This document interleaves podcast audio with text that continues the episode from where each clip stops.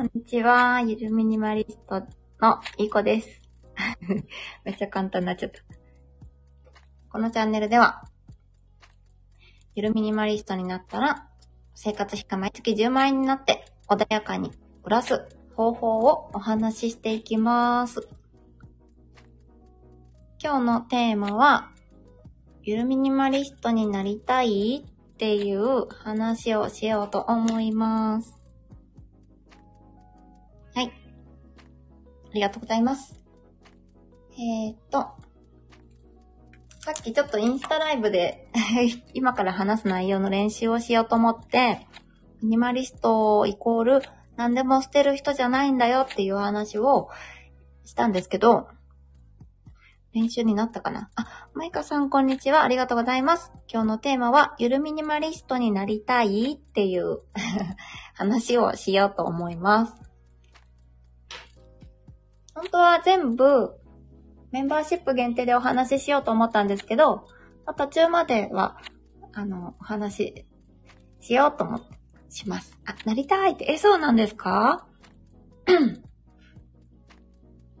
でも、なんかすごいスッキリ暮らされてそう。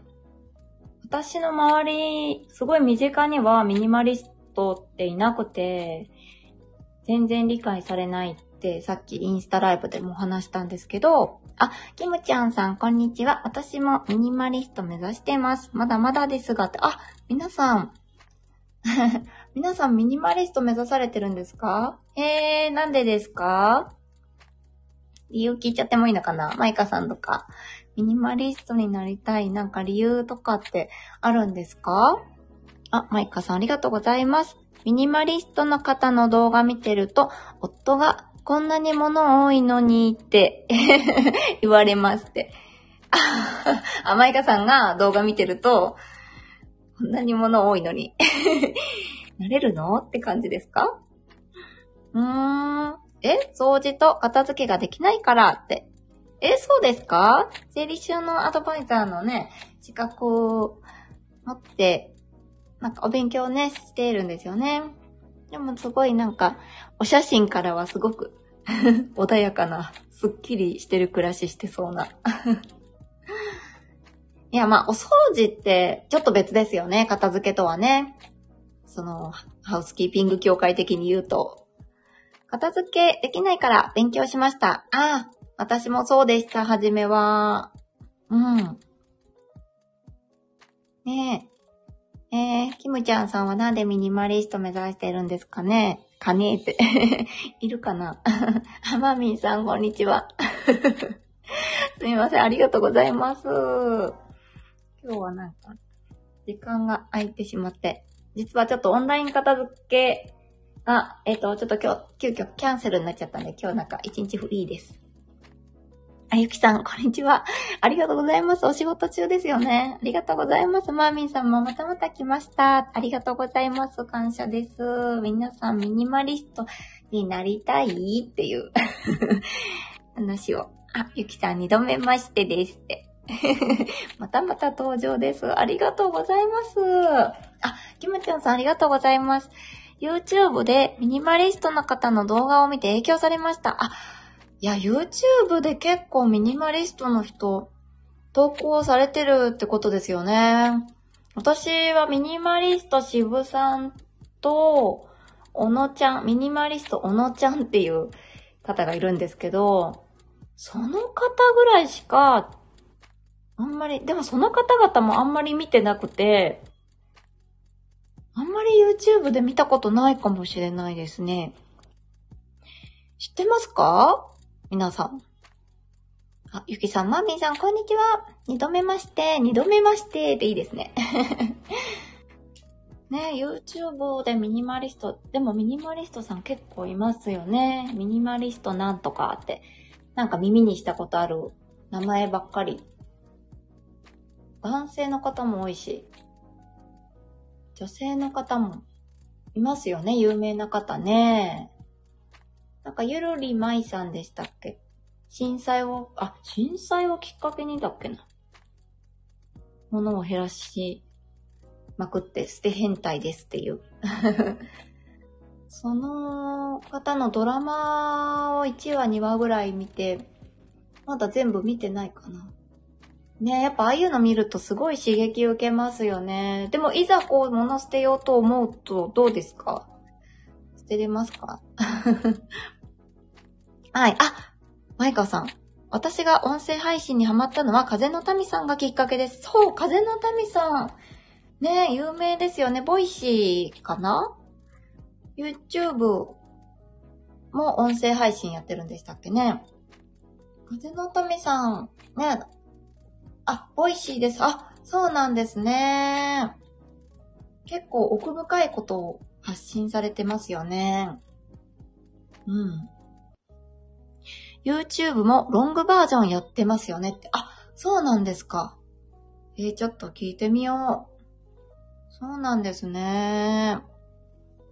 私はなんかこう誰かのミニマリストさんを見てミニマリストになろうって全然思わなくて、なんか渋さんとかおのちゃんとか知ってたんですけど、全然何とも思ってなかったんですよ。ジャッジしてなくて、いいとか悪いとかもジャッジしてなくて、あ、こういう人がいるんだ、ぐらい。アホ丸だし、ね、あ、こういう人がいるんだな、ふーんっていう感じだったんですけど、私も一応片付けの仕事してて、なんか、違う世界の人だと思ってたんですよね。ジャンルが。でも、片付けていくうちに、何か気づき出して私も気づいたらゆるミニマリストになっていたという。でも、その暮らしがすごく楽で楽で、ものすごい、なんか人生得して暮らしてるって感じ。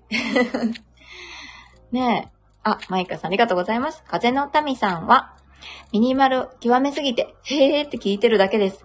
ちょっと目指せはしないレベル。あーそうなんだ。私もちょっと Voicy聞いたんですけど、なんか難しいお話されてて、理解が及ばなかった 理解が及ばなかったんです。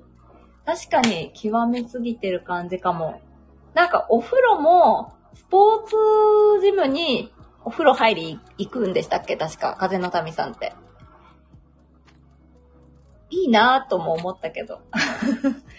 お風呂代とかそういう光熱費関連もめちゃくちゃ断捨離してるんですよね。ライフライン的な。なんか、なんか切ってませんでしたっけ？ガスとか電気かどっちか。電気も外してますよね。めっちゃ知ってるやんって感じですよね。まあ、ミスありがとうございます。勝間和代さんの勝間式お部屋脱出プログラムを読み終えたので、ちょっと頑張ってみようかなって今燃えてます。あ、へえ、勝間式お部屋脱出プログラムっていうのがあるんですか？へえ、プログラム。勝間式。すごい。燃えてますか？へえ、どこからお片付けしようって感じですか？やっぱキッチン周辺ですか？でもすごいスッキリしてますよね。ストーカーじゃないですけど、マービーさんのインスタ、あの、拝見して、わあ、めっちゃ片付いてるじゃんって 思いました。マイカさんありがとうございます。風の民さんのルームツアー見てみてください。YouTube。お、物なさすぎてすごいです。人住んでるのかなレベルです。あ、そうなんですか？うーん。お一人暮らしでしたっけね？確か風の民さんってね。電気とかもついてないですよね。今のお部屋はわかんないけど。ねえ。そうなんですね。み、見る見る、すぐ。この後すぐ見ます。あ、キムちゃんさんも知ってますか？風の民さんはかなりミニマムな生活してますよねって。ええー、みんなご存知なんですね。有名ですね、本当に。あ、マミさんも風の民さんの YouTube 見てみよう。気になるって。ね。見てみてください。見てみてくださいって私も見てないのに え、見てみよう。ルームツアーあるんだ。音声配信だけかと思ってた。YouTube, YouTube でも。うん。あ、マミーさんと、ありがとうございます。写真撮るとこだけ片付けてます。あーそうですか？でも結構そうって言いますよね。いや、でもでもでも、なかなかやっぱり、あんなスッキリしたお家って、写真撮るときだけとはいえと、ね、うん。なかなか、あそこまで綺麗にするって難しいと思うんで、やっぱり、綺麗な方なんだと思います。綺麗、お片付け。ねお片付けに興味があるとないかってまた違いますよね。え？あ、風の民さんは結婚されてますよって。あ、そうなんですか？え、知らなかったです。お一人暮らしかと思ってた。へー。へー、気になる気になる。誰と結婚したんですか？そうなんですね。いや、ご主人もミニマリストってことですよね。うーん。私も載せてる写真はスッキリしてるのだけ。あ、そうなんですか？えー。ねえ。やっぱインスタとか上げる写真って綺麗にして撮るから、そういうのってすごいやっぱ刺激になりますよね。あ、みんな綺麗にしてるから私も片付けようとかって。ねえ。あ、夫さんもミニマリストさんですね。そうなんですね。いや、いいですね。いやー、皆さんのご主人とか、どうですか？ご家族とか。ミニマリストさんですか？うちは、うちの旦那さんは、うーん、まあ、標準的だけど、どっちかといえば、マキシマリスト並みよりの普通の人って感じですね。なんか、なんかをコレクションするってわけじゃないけど、うちの旦那さんの趣味は、なんか、えっとね、なんか多趣味なんでね、外の倉庫が旦那さんのテリトリー、アジトなんですけど、もうゴミ屋敷ですよね。私から見たら。ね、欲しいと思ったら買っちゃうし、箱大好きだし、みたいな。うん。マミーさんありがとうございます。風のおみさんの YouTube。どれも1時間程度。見るのハードル高くなってしまった。あ、そうなんですか？へえ、YouTube で1時間程度のものっていうのは、あれなんですか？もっとサクサク見たい感じなんですか？皆さん。ショートとか流行ってますよね。え、そうなんだ。倍速にしてみるとか？あ、そうなんですね。私あんまり YouTube って見ないんですよね。うんうん。あ、マイカさんのご主人は普通です。あ、そうなんですね。うんうん。ルームツアーは短いよって、マーミーさん。そうなんですね。結構長く見たいなとか思っちゃってる私。そこら辺、あ、でもサクサクも見たいかな。い、なんか、いろんなのもいろいろ見たいかな。え？また雪降ってきました？マーミンさん。マーミンさんは、あ、東海地方でしたっけ？えー、いいな、雪って、不謹慎かな、こんなこと言ったら。もう、うちはうちは静岡県西部地方なんですけど、風が強いだけでめちゃくちゃポカポカ天気ですね。ねえ、ポカポカってわけじゃないけど、嫌な寒さ ねえ、これなら雪が降ってくれた方がいいなっていう感じです。ねえあ、マイカさん、1時間のは喋ってるラジオ系だけです。あー声だけのね、画像、動画じゃないそうですよ。本当だ、雪って。あ、お近くか。お近くのお住まいか。えー、いいですね。キムちゃんさん。私の夫はどちらかというとミニマリストですかね。あ、いいなーって。せーの。いいなーですね。えー、ミニマリストさんなかなか周りにいなくて、すごいですね。ご家族にミニマリストさんがいると。あのね、お家も整えやすいですよね。うん。えー、お洋服とかも少ないですか？マミンさん、ありがとうございます。マイさん、そうなんですね。倍速で見たらいいかな私はサクサク見たい派です。あ、サクサク見たい派ですね。じゃあ倍速がおすすめですね、もしかしたら。うん。マイカさんも、私もサクサク見たい派、10分から20分程度を1.5倍くらいで見ます。あ、なるほど。ねサクサク見たいですよね。私も、タイフとか、あとオーディオブックとかも、オーディオブックは最大何倍速で聞けるんだろう今は3.3倍速とか 3. 点何倍速で聞いてるのがちょうどいいなって感じで。うん。ねサクサク聞きたいですよね。マイカさん、今日お外で仕事だったけど、あ、そうなんですか。極寒で家帰ってきて幸せを噛み締めてる。あ、お外でお仕事の日もあるんですかあ、カメラでですかこの寒い日に。いやー、温まってください。ね芯まで冷えちゃってるとね、風邪ひいちゃうんで、ねゆっくりじっくり温めてください。はい。あ、マーミンさん、いい子さんの使われてるオーディオブック気になります。あ、めっちゃおすすめです。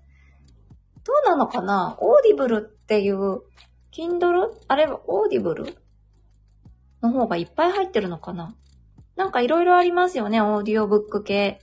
私は audiobook.jp っていう、オーディオブックっていう名前のオーディオブックで、なんかね、海外の本は、あ、でもあるかな。まあ、でも充実してるかな。月額が、まあ、いくらなんだろう。私が入会した時最初700円で、今一回やめてもう一回入ったら800円に値上がりしてて。結構値上がりしてるんで、早めに入るといいですよね。いろいろ聞き放題の本がいっぱいあるので、めちゃくちゃおすすめです。サクサク聞けるんで。ね、お子さんいても、左耳で相手しながら右耳で オーディオブック聞けるみたいな。なかなか難しいけど。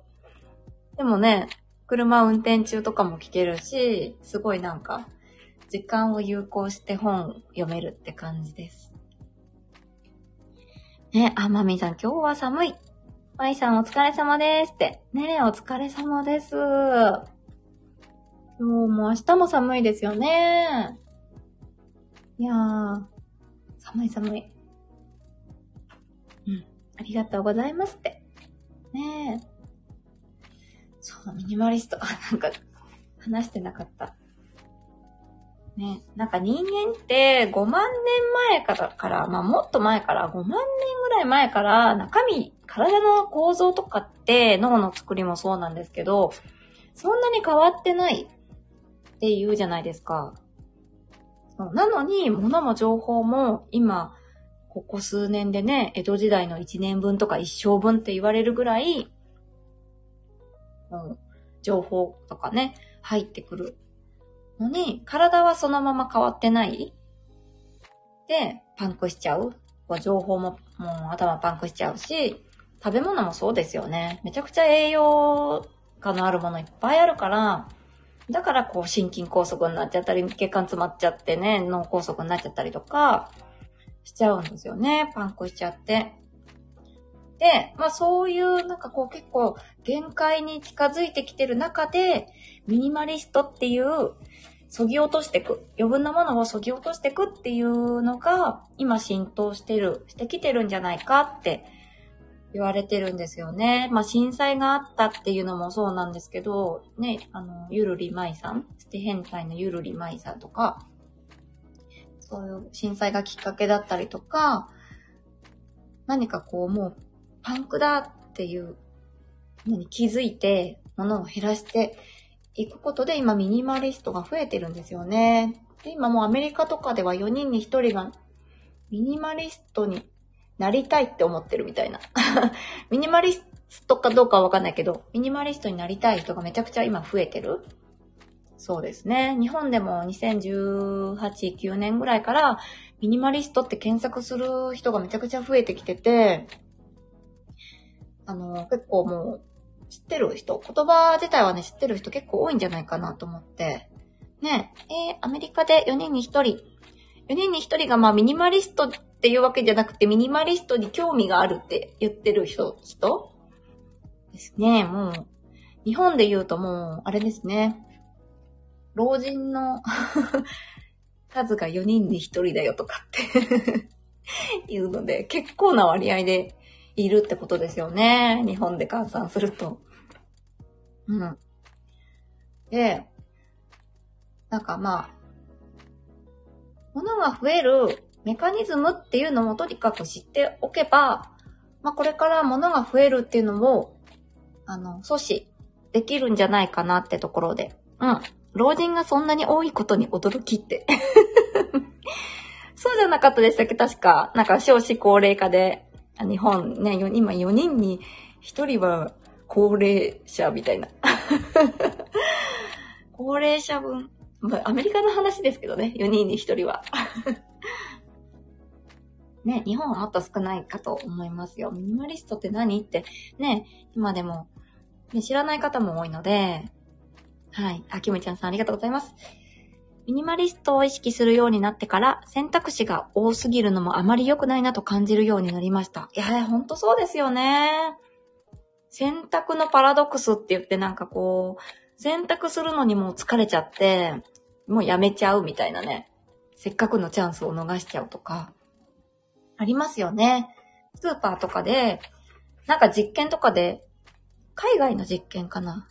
なんかジャム、ジャム屋さん？なんか、ジャムをめちゃくちゃいろんな種類のジャム、60何種類のジャムを置いてあるお店と、数種類しか置いてないお店では、もう全然ジャムの売れ行きが違うみたいな。いっぱい60何種類も、60何種類か忘れちゃったけど、何種類もあるジャム屋さんに来るとみんなジャムを買うのをやめてしまうみたいな選択のパラドックスっていう現象が起こる。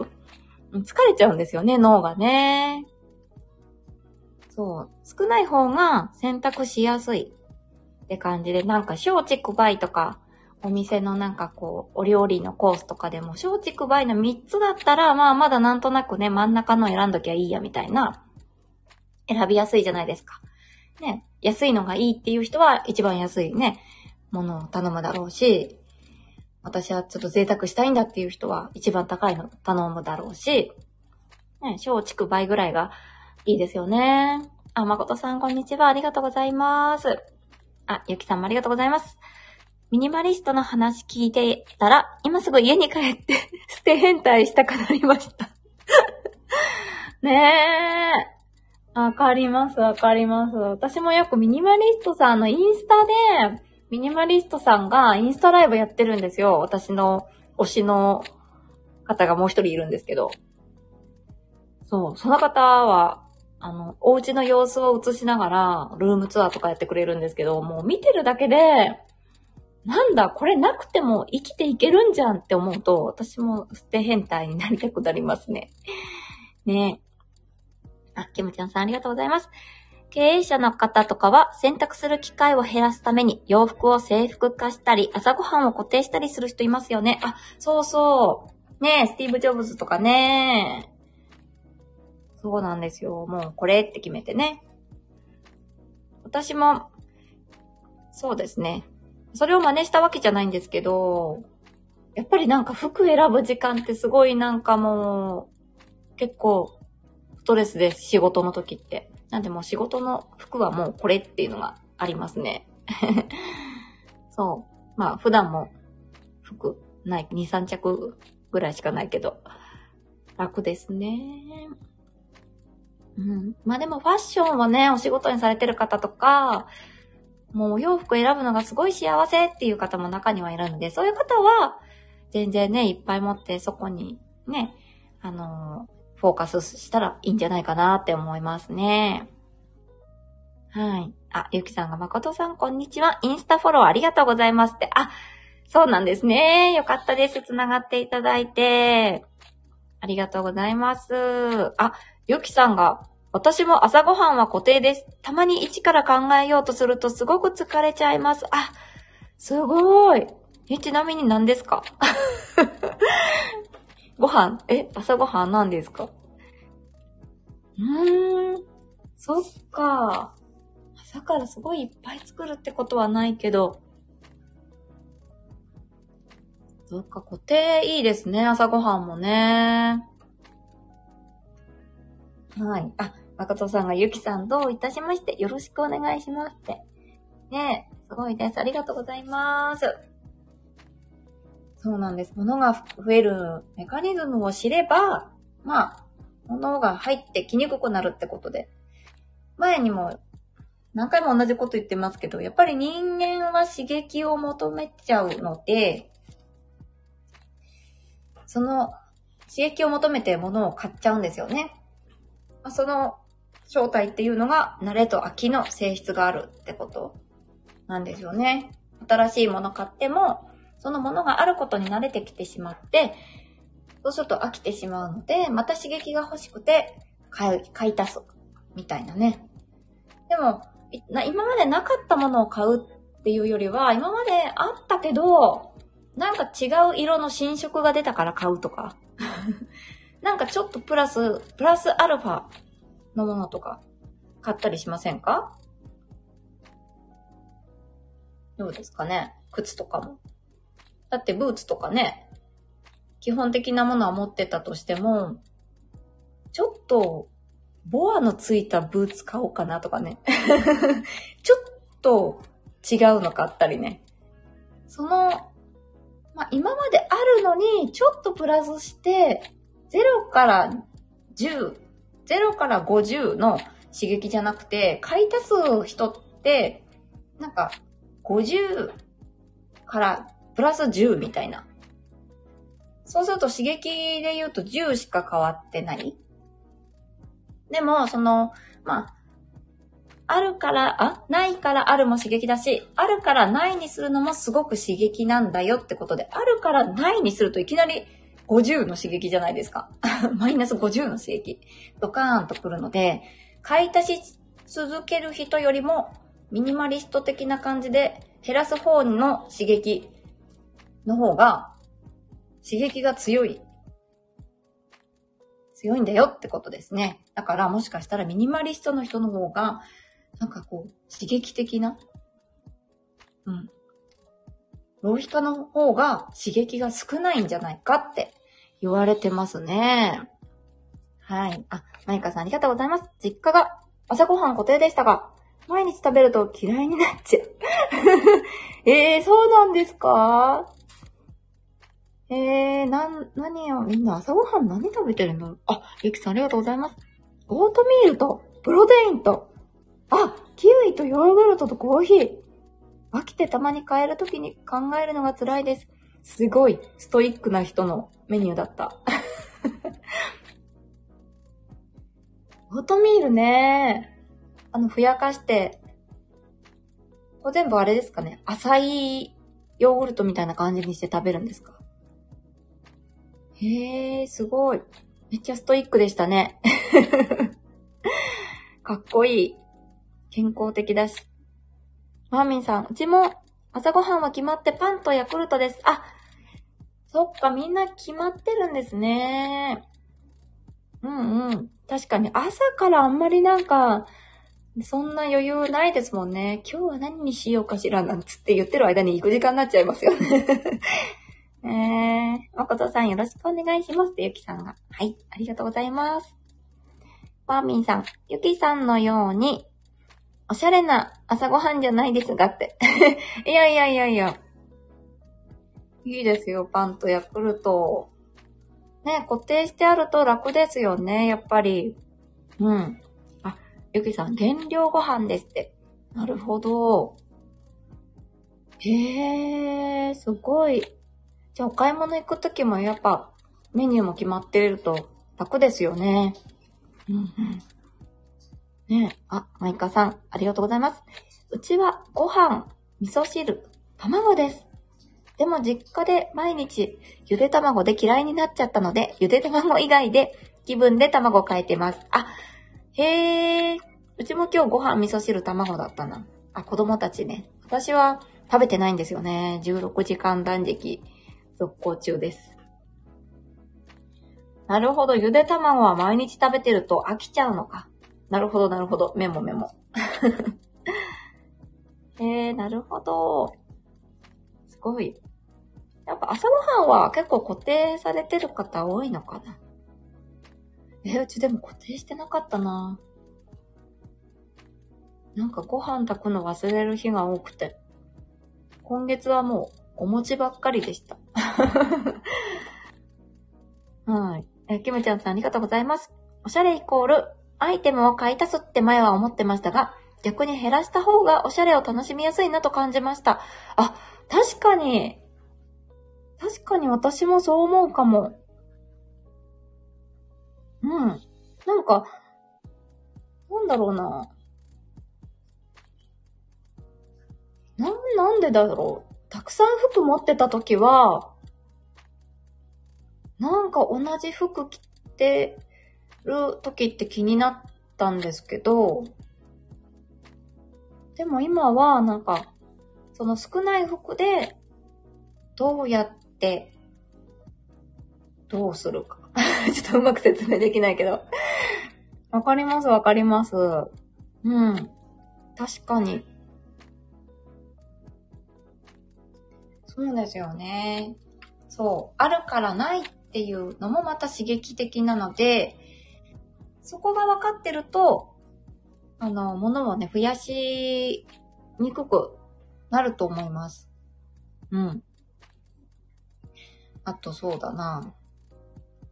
あとはなんかこう人間って感情予測って苦手だなって私思うんですけど、まあそれも、えっ、ー、とね、僕たちにも物は必要ないって佐々木文夫さんが書いた本にも書いてあったと思うんですけど、あの、その感情予測下手だなって思う出来事は、うちの旦那さんの話なんですけど、旦那さんの悪口言うわけじゃないんですけど、例えば買い物行くじゃないですか。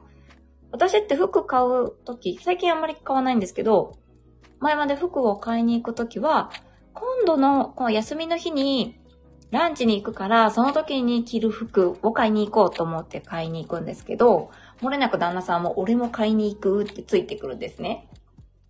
で、え、なんで服買うのかなって思いながら一緒に買いに行くと、なんかあれもこれもいろんな服選んでるんですよ。え、どこに着てくのかなって思うんですけど、旦那さんは普段仕事で、仕事の服が決まってるので、私服ってあんま着ることなかったんですけど、その服、買った服も、いつまでも着ないんですよね。タグつけたまんまみたいな。え？何のために買ったんだろうみたいな。これいつか着るかもしれないからとか、なんか、な、あ、それはちょっと違うかな。うん。なんかなんだろうな。これいいって今思っても、後々になると、もう買ったことすら忘れちゃう。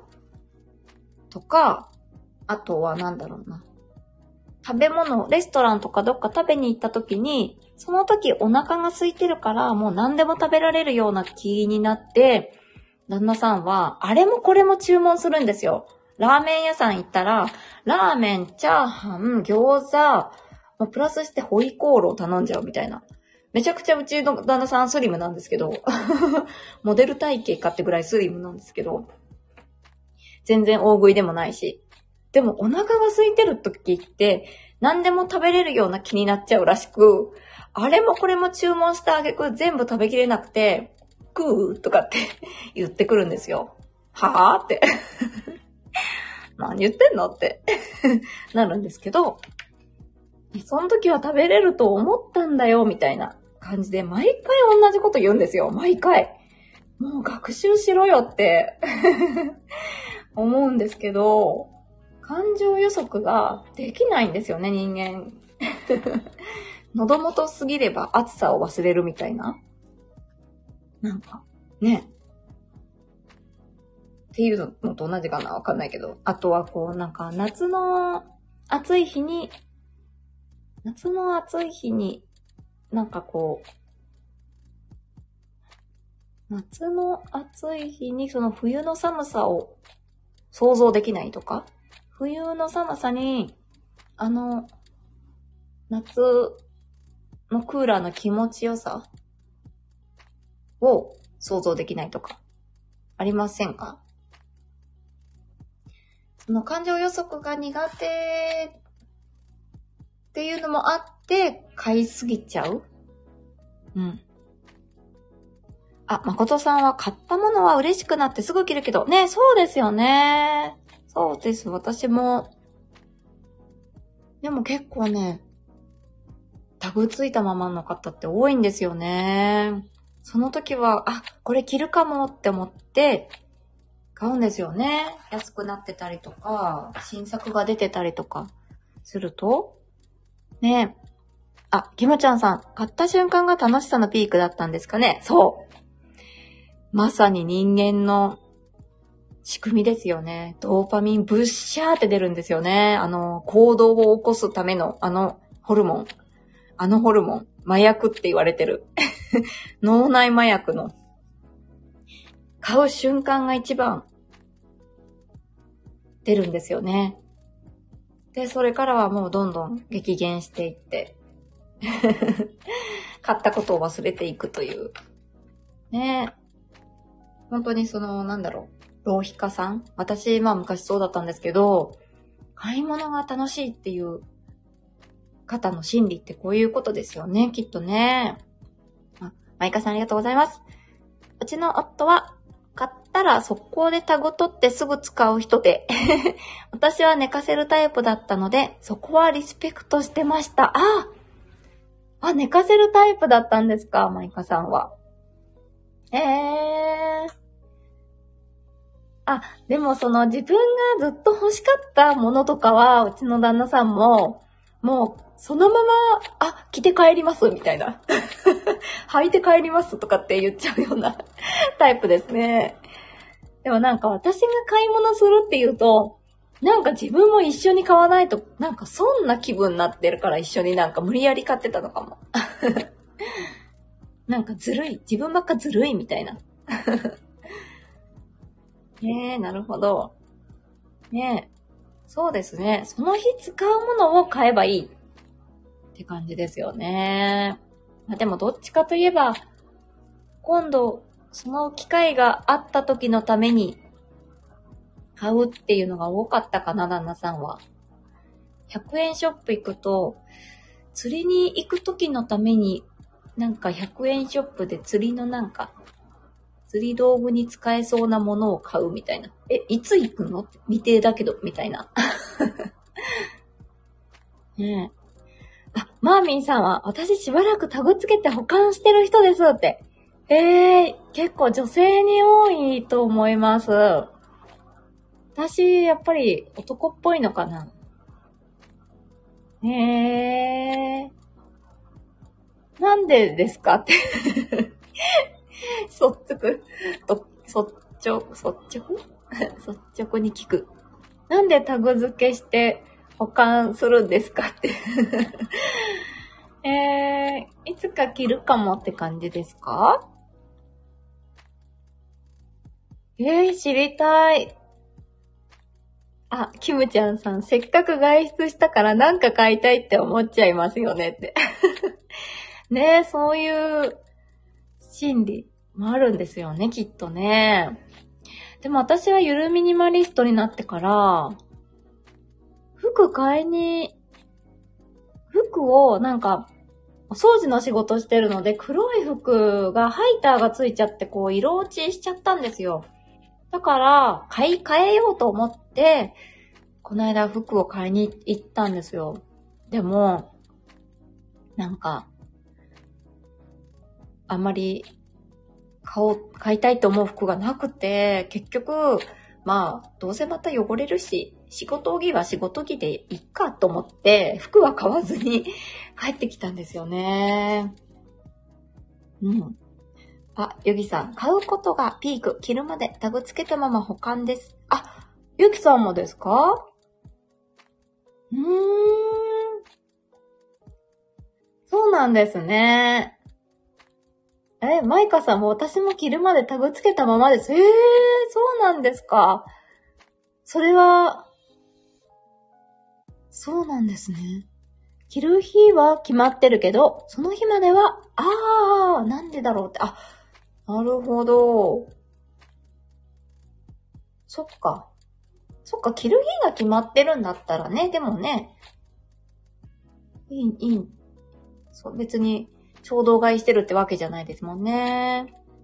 マーミンさんも、子供服も着るまでタグ付け、タグ付けてます。そのままサイズアウトしてタグ付きのままフリマアプリ出品していることも、あ、ああ、そうなんですね。たまにありますよね。あ、タグ、新品で？みたいな。もう出品されてる方いますよね。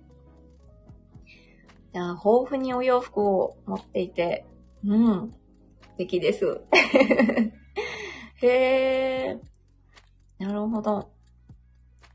マーミーさん、本当になんでだろう？着る直前にタグ切ったら気持ちいいかなって違うかな？あ、なるほどね。そっかそっか。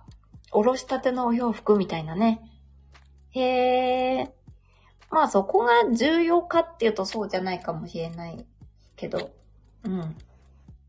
ね着る、着るものだったらね。うん。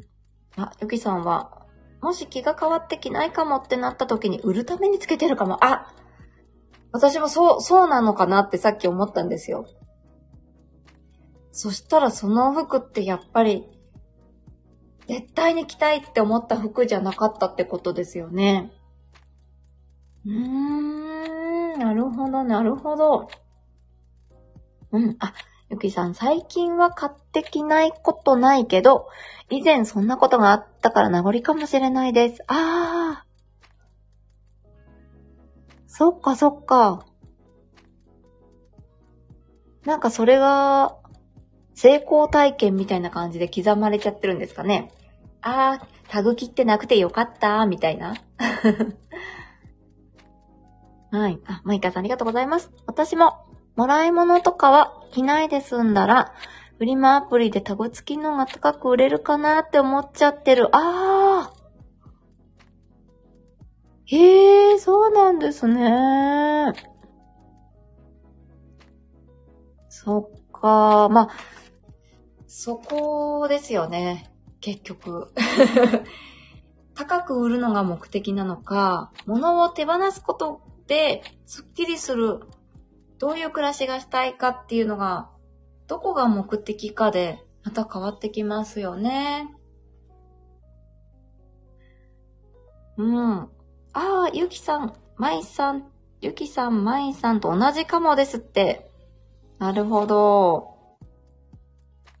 うーん。あ、マイカさんもそうだ。名残。私もそうかも。私も今は着ない服は買わないけど名残だって。あー、なるほど、なるほど。着ないわけじゃないんだけど、その時の名残でタグをつけたままで、着る時までタグをつけてるって感じなんですね。あ、今は着ない服は買わないって感じなんですね。わ、みんな一緒ですねって。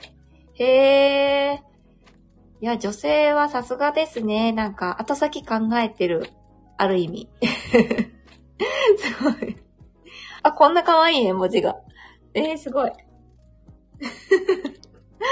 そうなんですね。なるほど、なるほど。はい。まあ、これ二つ目って感じですね。感情予測が苦手っていう感じで。あと、ま、物が増えるメカニズム三つ目としては、自分イコールものって考えているところがある。その持ってるものが、なんか自分のステータスみたいな。カバンとかブランド物とか、たくさん持ってる方って結構、よく、よくは言わないか。なんか、どうですか？あ、ゆきさんありがとうございます。引き出物でもらったジェラピケ。え、引き出物で？いいですね。使いたいけど使わないなら売りたいなぁと、タゴ付き未開封のまま5年以上経過。これ着ないですね。着ないと思いますよ。えー、でも、引き出物でジェラピケですか？ナイスなセンスですね。えー、いいじゃないですか、ジェラピケ。今日から来ますか？柄が独特とか。違うかな？ピザの絵とか描いちゃっててとか。違うかな？そんなのないっけ？ジェラピケ。えー。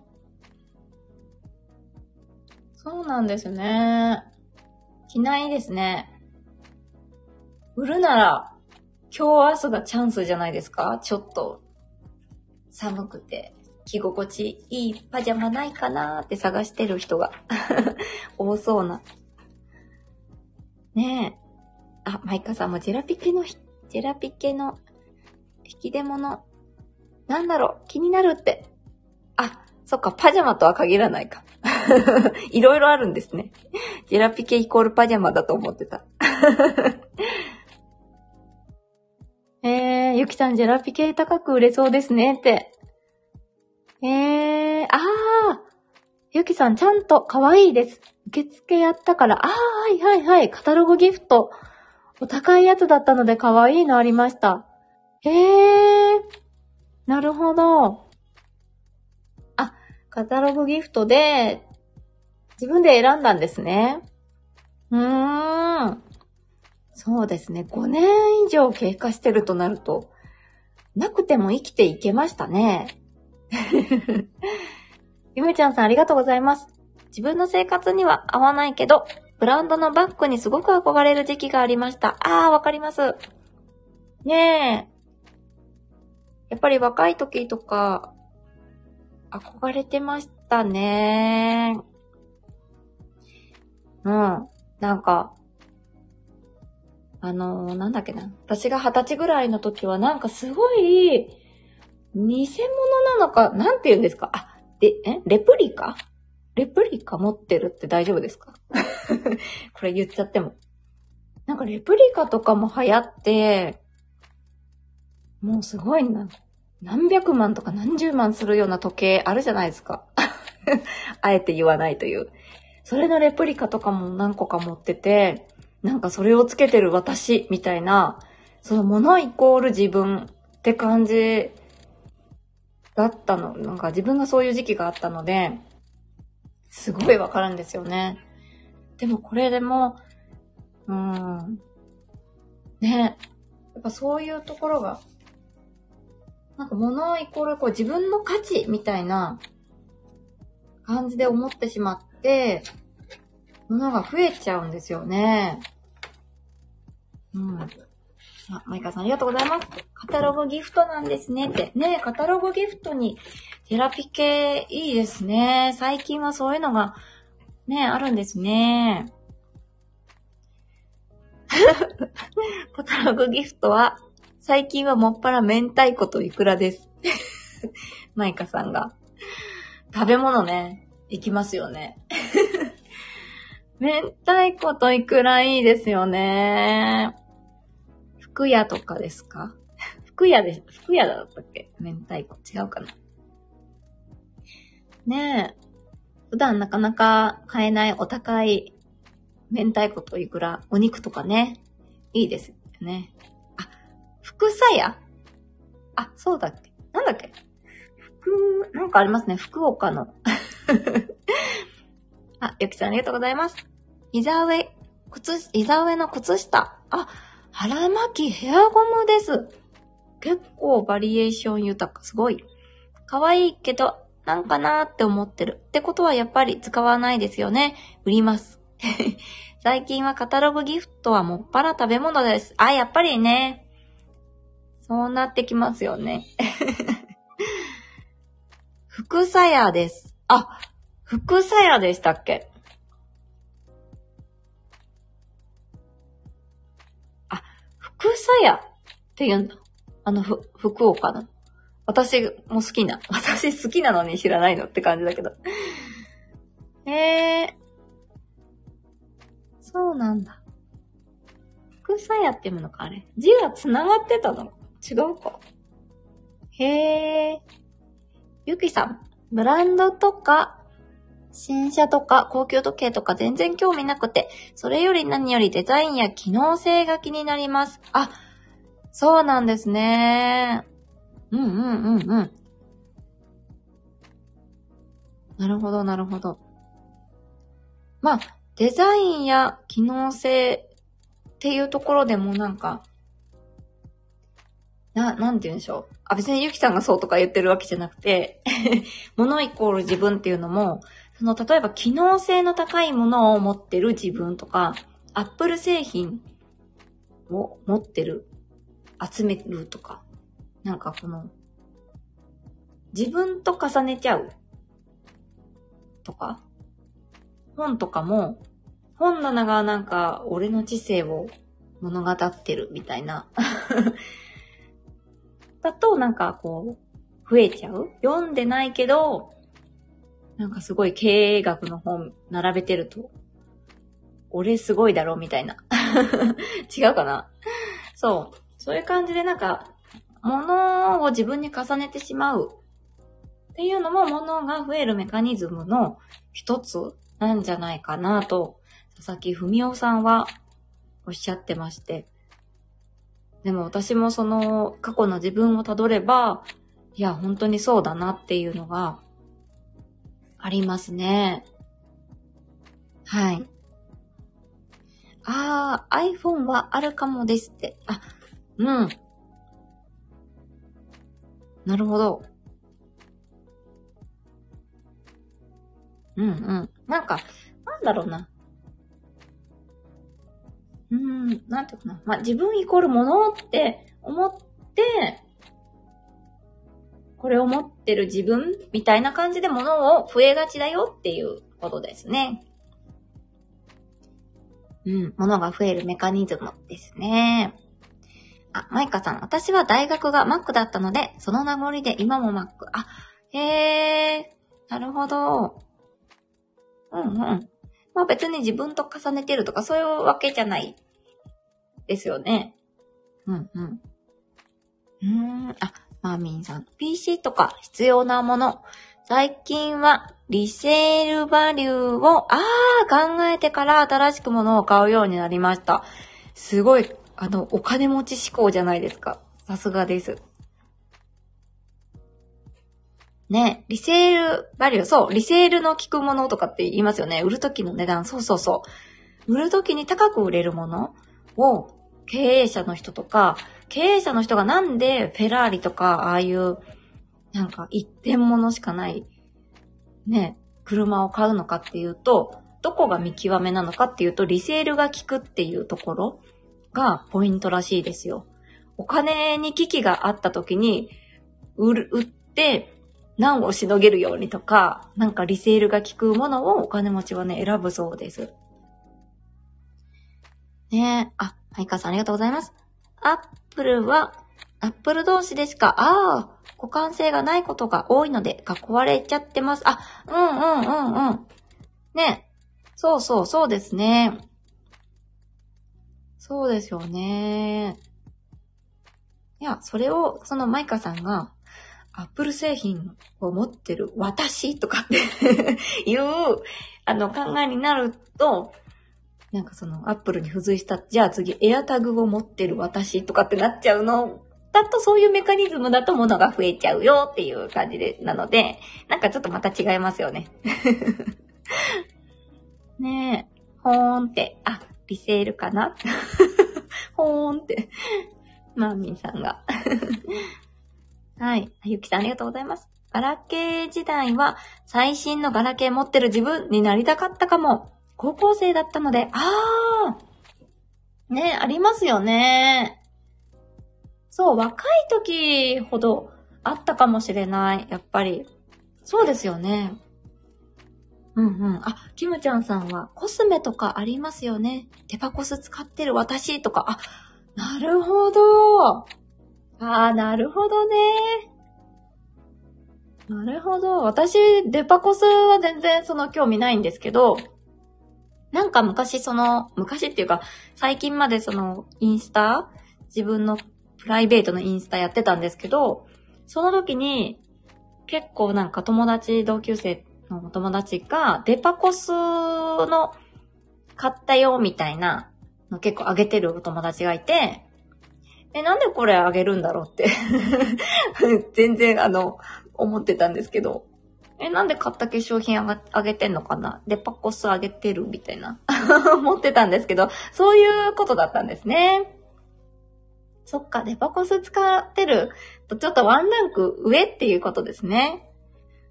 なるほどね。そうなんだ。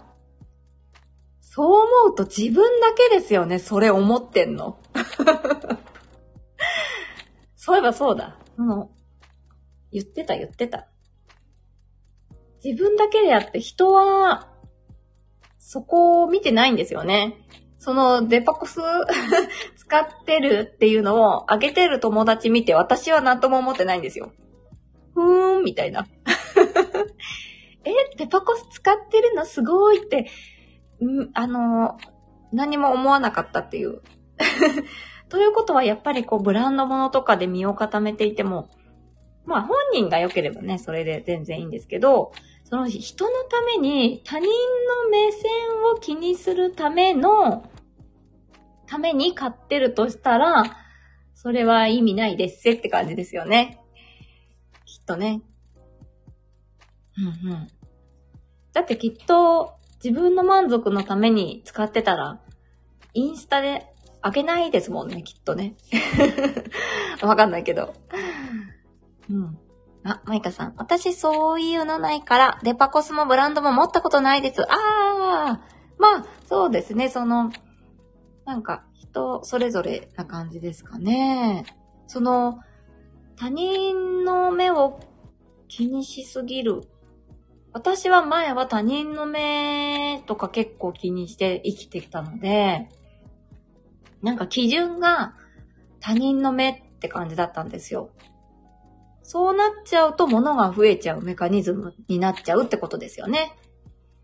うん。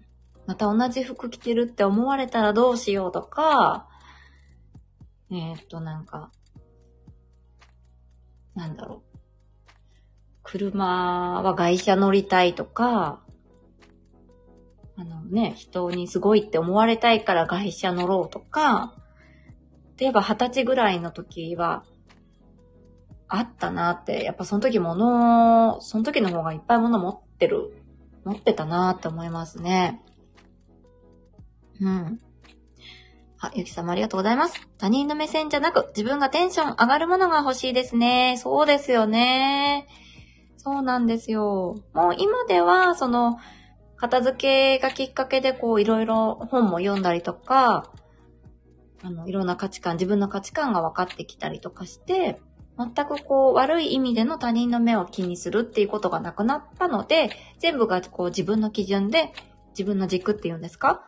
それで、あの、買うものを決めたり、買う、買わないを決めたりとか、できるようになったので、すごい、あの、片付けと出会ってよかったなーって思ってますね。うん。あ、マイカさんありがとうございます。同じ服着てるわ、あったなすぐ買っちゃうし、捨てられなかった。ねやっぱ若い女の子はね、そういうのありますよね。どうしてもね。あのね、多感な時期だったりとかね。恋してる時とかね。本能なのかな、ある意味。ねまあ、その、三つ、大きく、うん。大きく分けて3つですかね。ものが増えるメカニズム。慣れと空きの性質があるっていうこと。そう。ね、あと、なんだろうな。あと、まあ、感情予測が苦手ってことと自分イコールものっていう風な考えになってしまってるのが、ものが増えるメカニズムではないでしょうかっていう話がね、その僕たちにも物は必要ないっていう本の中で紹介されてまして、私もそうだなと思ったので、紹介させてもらいました。うん。マイカさんありがとうございます。同じ服着てるのは、あ、違ったこれ。読んだ読んだ。ゆきさん、同じ服着てるはあったけど、お気に入り一軍にしたら気にならなくなりましたね。大人になったし。あ、はあ。なるほど。大人になったから、大人か。なんかこう経験積まれて、価値観が明確になってきたって感じですかね。きっとね、いくつになっても、なんか、服、特会引っかえの人いますもんね。うち母親とか結構そうで、いつもなんか、実家帰るたび、これ買ったのを見てとかって 言ってくるんですけど、同じ服ですか？ってぐらい同じ服みたいな。本人にとっては違うみたいなんですけど。ねえ。うん。あ、ゆきさんですね。価値観明確になったですね。お母さん可愛いですねって。そうなんですよ。うちの母はいつまでも、なんか永遠の18歳って感じ。誠さん、可愛いお母さんって。ねえ、ねえ、つって。ほんとそんな感じですよ。だからその、ね、自分の価値観とか、その、価値観、まあ、いいと思うんですけどね。価値観がその新しいものを手にする喜びっていうところに価値観のね、重きを置いてるんだろうから。私は特に何も言わないですけど。そんな感じで、今度のメンバーシップでは、じゃあ、物を増やしてしまったそのものを、どういう考えをしていったらいいのか、どういうふうに物を手放していったら手放せるのかっていうのを一つずつ紹介していこうと思います。はい。もしよかったらメンバーシップ登録してみてください。あ、こんなに長く話しちゃってまた、もう一番最初に言おうと思ったのに、まだまだあの、30分片付け無料相談、あと3名ですね。あの、募集してますので こんな最後になって言っても、って感じだけど。はい。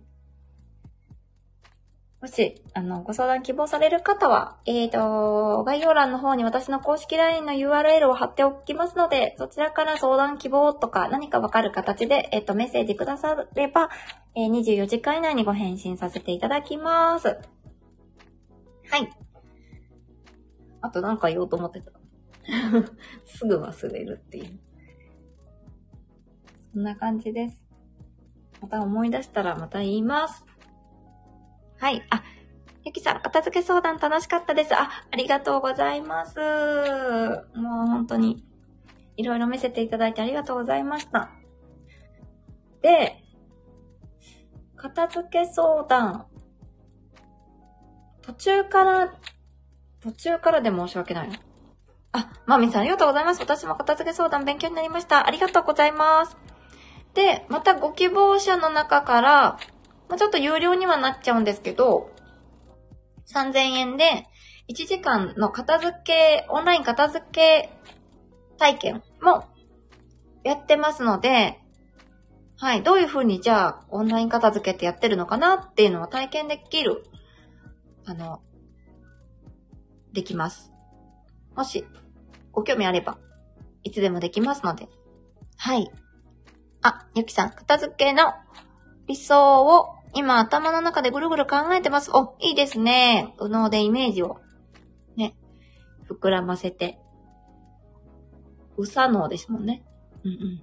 ね、行動するときに 止まってしまわないように、なんかルールを決めていくといいですね。